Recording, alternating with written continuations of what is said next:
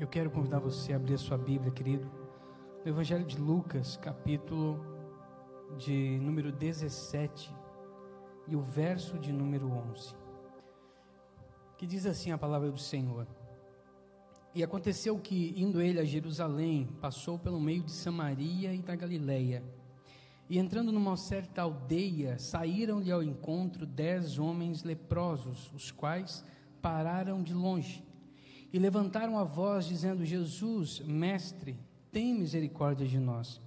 E ele, vendo-os, disse-lhes: Ide e mostrai-vos aos sacerdotes. E aconteceu que, indo eles, ficaram limpos. E um deles, vendo que estava são, voltou glorificando a Deus em alta voz. E caiu aos seus pés, com o rosto em terra, dando-lhe graças, e este era samaritano. E respondendo, Jesus disse: Não foram dez os limpos? E onde estão os nove? Não houve quem voltasse para dar glória a Deus, senão este estrangeiro? E disse-lhe: Levanta-te e vai, a tua fé te salvou. Amém? Tome teu assento, querido, engrandecendo e louvando o nome do nosso Deus. Amados, nós nós estamos nesse final de ano, nesses três meses que ainda restavam, né? Desde outubro, novembro, dezembro. A proposta que, que vem do nosso pastor é trabalhar sobre esse tema a bênção, baseado no texto que está no livro de Crônicas sobre a vida de, de Obed-Edom, onde a arca fica na casa de Obed por três meses e o Senhor muda a história, muda a vida de Obed-Edom e tudo aquilo que ele tem. O Senhor abençoa de forma grandiosa a vida daquele homem. E nós estamos falando muito sobre os princípios. Nosso pastor disse aqui, e é uma verdade, a bênção ela, ela não é um, ela não cai do céu de paraquedas no colo de alguém diz: opa, chegou a bênção. Não. A bênção são princípios que nós vamos seguindo e a partir desse momento nós vamos conseguindo viver com as bênçãos de Deus na nossa vida. O Senhor é o maior interessado em abençoar o seu povo. Nós somos alvos da bênção de Deus, mas para isso nós precisamos entender e compreender aquilo que o Senhor requer de nós. E nessa noite, o texto que o Senhor colocou no meu coração esse texto que está no Evangelho de Lucas, no capítulo de número 17, no verso de número 11. E eu queria falar um pouco sobre gratidão. Gratidão. Sabe, gratidão é, é um sentimento que ele deve estar no nosso coração. Gratidão é um sentimento que nós devemos expressar em todo momento por alguém que fez algo, ou às vezes nos disse algo. Mas a verdade é que a gratidão ela deve fazer parte da nossa vida. Como cristão, ela deveria fazer parte da nossa vida. Mas a verdade é que nem sempre nós conseguimos ser gratos. Nem sempre nós temos esse sentimento impregnado no nosso coração. Porque muitas vezes nós pensamos que por ser cristão isso é automático. Que bom que fosse que todo cristão fosse generoso, fosse grato, fosse amoroso, fosse perseverante, fosse longânimo. Que bom fosse quando você aceitasse Jesus, tudo isso viesse de uma vez só na nossa vida, mas a verdade é que não vem. Por isso que nós vamos ver pessoas que muitas vezes não fazem parte do nosso meio, do meio cristão, mas conseguem expressar generosidade com muito mais facilidade que nós. Às vezes nós temos deficiência, dificuldade de expressar gratidão. Por exemplo, nós estamos hoje aqui, já são quase nove horas. E quem sabe a gente ainda não expressou nenhum sentimento de gratidão a Deus por tudo que Ele nos concedeu nesse dia. E Ele concedeu muita coisa para a gente hoje. Você já teve esse momento de agradecer a Deus? E você vai dizer, já, pastor. eu já agradeci a Deus. Mas a maioria das vezes que a gente agradece, a gente fala assim: Senhor, obrigado por tudo que o Senhor tem feito. Mas às vezes a gente esquece que Ele fez muita coisa. Você acordou. O abrir dos seus olhos, isso indica que o Senhor te deu a oportunidade de viver mais um dia. Você está respirando.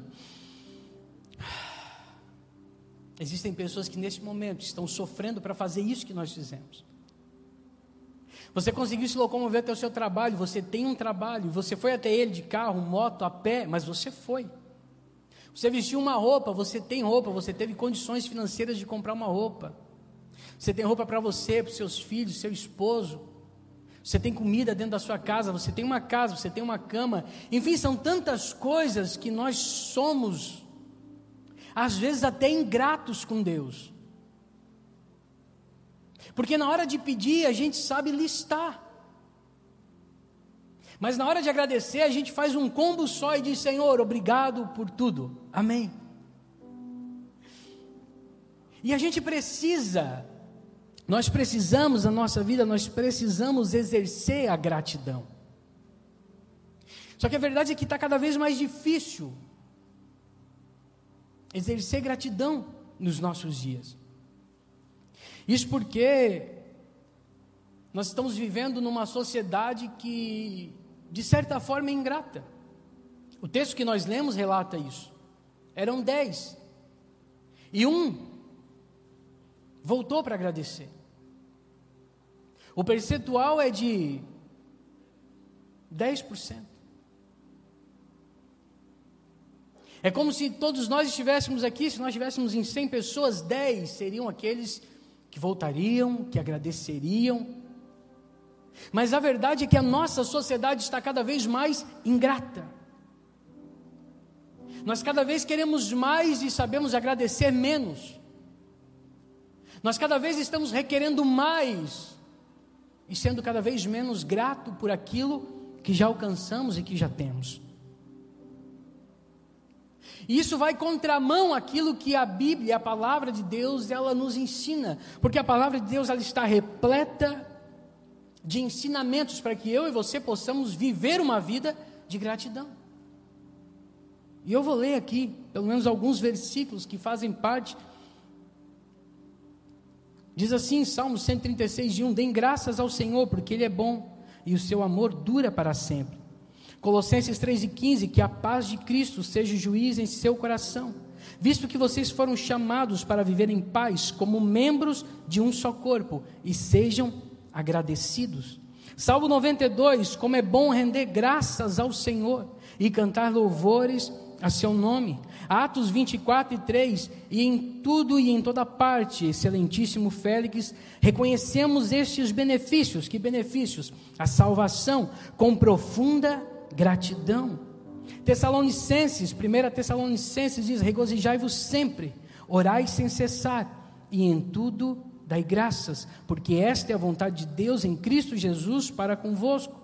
Colossenses 2 e 6, portanto, assim como vocês receberam Cristo Jesus, o Senhor, continue a viver nele, enraizados e edificados nele, firmados na fé, como foram ensinados, transbordando de gratidão. A palavra de Deus ela não vai só nos ensinar, mas ela vai nos mostrar que em todo tempo e tudo aquilo que nós fizemos, nós devemos ser gratos. E não só ser gratos, irmãos, nós devemos aprender a criar uma cultura de gratidão. Como é que é isso? É ensinando. Ensinando os nossos filhos. Quando eles recebem algo, eles dizem, obrigado. Quando você dá um presente, Obrigado. Lá em casa eu já falei para o Vinícius: não tem Papai Noel, não tem Coelhinho da Páscoa, tem nada disso, irmão. É a gente que dá. Porque senão ele ganha presente e pensa que vai ter que agradecer o Papai Noel. Não, agradece a gente, porque foi a gente que supriu, foi a gente que, que deixou de comprar alguma coisa para dar um presente para ele. Então ele já entende. Obrigado, Pai.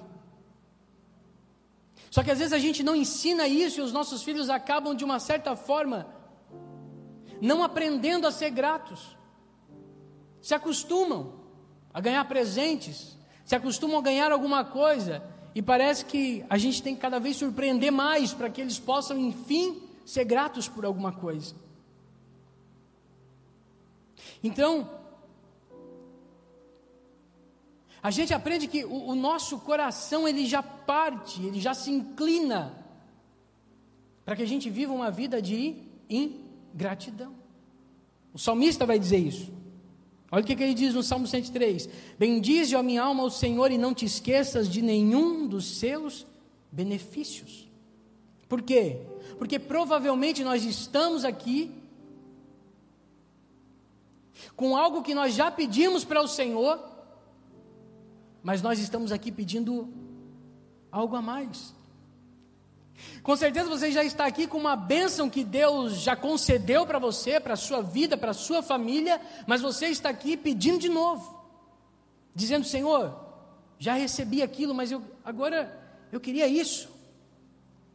Senhor, o Senhor concedeu, mas agora eu queria tal coisa. Sabe, o salmista nos ensina assim: ei, bendize, ó minha alma, o Senhor, e não se esqueça de nenhum dos seus benefícios, porque a gente esquece, irmão. A gente acaba esquecendo. A gente acaba esquecendo quem é que fez, quem é que deu, da onde vem. E a Bíblia vai nos chamar a atenção. Porque se nós quisermos receber bênçãos, nós temos que aprender que uma chave para que a gente possa receber a bênção de Deus é a gratidão. O texto que nós lemos aqui, ele vai nos ensinar pelo menos algumas coisas. Ele começa nos ensinando uma coisa: tanto o grato como o ingrato, eles sabem pedir. Tanto aquele que é grato e como aquele que é ingrato, eles sabem fazer um pedido a Deus. Mas só quem é grato vai reconhecer da onde veio o milagre. Olha o que diz aqui, Lucas 17, 12. Ao entrar num povoado, dez leprosos dirigiu-se a ele. Ficaram a certa distância e gritaram em alta voz: Jesus, mestre, tem piedade de nós. A Bíblia não vai dizer que foi um dos leprosos que foi lá pedir. A Bíblia vai dizer que os dez não se aproximaram, mas os dez foram pedir. Eles não chamaram um dos leprosos e disseram: Você vai ser o nosso porta-voz. Não. Todos os dez estavam ali pedindo: Senhor, cura-nos. Tanto aquele que é grato como aquele que é ingrato, irmão, a gente sabe requerer alguma coisa de Deus. Quando a gente entra aqui, quando a gente entra diante da presença do Senhor, a gente sabe pedir alguma coisa para Ele. Mas a Bíblia vai dizer que quando eles estão indo, porque Jesus disse: Ei, vão e apresente-se ao sacerdote. A Bíblia diz que quando eles estão indo, um deles vê que já está curado, porque eles já ficaram limpos. E ele volta. Sabe, isso é reconhecer da onde veio a bênção. Isso é reconhecer quem é o provedor da bênção na nossa vida. Porque às vezes a gente pensa que a bênção que vem sobre a nossa vida, irmão, é do nosso esforço, é do nosso trabalho. É como a história daquele homem que estava andando nos trilhos de trem e de repente prendeu o pé num dormente daquele. E daqui a pouco o trem estava vindo e ele não consegue tirar o pé. O pé ficou trancado e ele começa: Senhor, se o Senhor me livrar, eu vou fazer isso. Senhor, se o Senhor me livrar daqui, eu vou fazer tal coisa. Senhor, porque o Senhor me livrar, eu vou fazer isso, eu vou fazer aquilo, eu vou ser, eu vou fazer. E de repente ele consegue tirar o pé e pula para trás e o trem passa. E ele diz: Senhor, não precisa mais, já consegui. Sabe, às vezes a gente leva assim a nossa vida. Às vezes a gente pensa que o resultado daquilo que recebemos veio dos nossos esforços. Nós precisamos reconhecer de onde vem a bênção de Deus sobre a nossa vida, querido. Tudo que você tem é fruto da bênção de Deus. Tudo que você tem é fruto do que Ele fez sobre você. Tudo que você faz é fruto do que Ele concede que você faça. Ele é a nossa fonte de todas as coisas. Se a gente esquecer isso, a gente passa a ter um coração ingrato. A gente começa a pensar que daqui pode sair alguma coisa. E não. O salmista vai nos ensinar que não. Ele diz: Se o Senhor não edificar a casa, em vão trabalham aqueles que edificam. E vão será acordar cedo, dormir tarde, comer o pão de dores, enquanto aos seus amados ele dá enquanto dorme.